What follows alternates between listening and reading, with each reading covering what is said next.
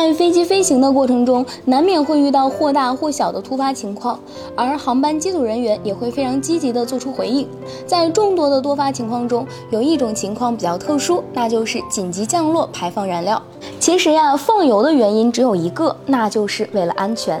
在飞机的起降阶段，最大起飞重量和最大着陆重量这两个数据非常值得注意。飞机在遇到紧急情况需要执行迫降、备降任务时，往往会超出最大着陆重量。对比在空中盘旋消耗燃油的方式，空中放油就是一个又好又快的解决方案。当然啦，也不是所有飞机都适合在空中放油。当像波音737这样的小型飞机可以简单的在机场的几个轨道上消耗燃料时，它就没有必要排放燃料。相反，再拿波音747这样本身拥有燃料排放系统的大型飞机做例，如果飞机试图在没有先排放燃料的情况下着陆，则被视为超重着陆，并可能对机身造成巨大压力，这也可能增加火灾和燃料泄漏到停机坪上的风险。机身制造商在建造飞机时就考虑到了这些。因此，飞机通常都会具备超重容差。那么，当飞机排放燃料时，会发生些什么呢？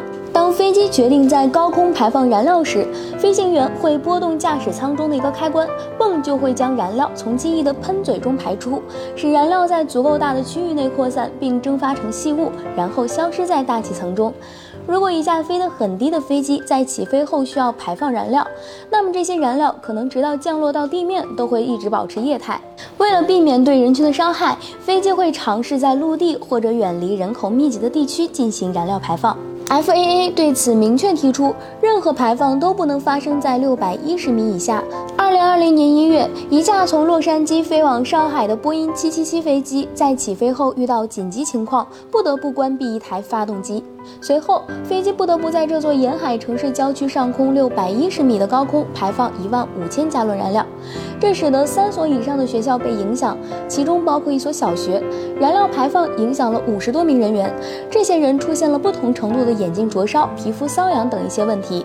所以说呀，安全无大小，燃料排放还需谨慎。好啦，以上就是我们本期飞行 Q 的全部内容，欢迎大家点赞、评论、分享。飞行 Q 小分队说点你不知道的航空那些事儿，我们下期再见。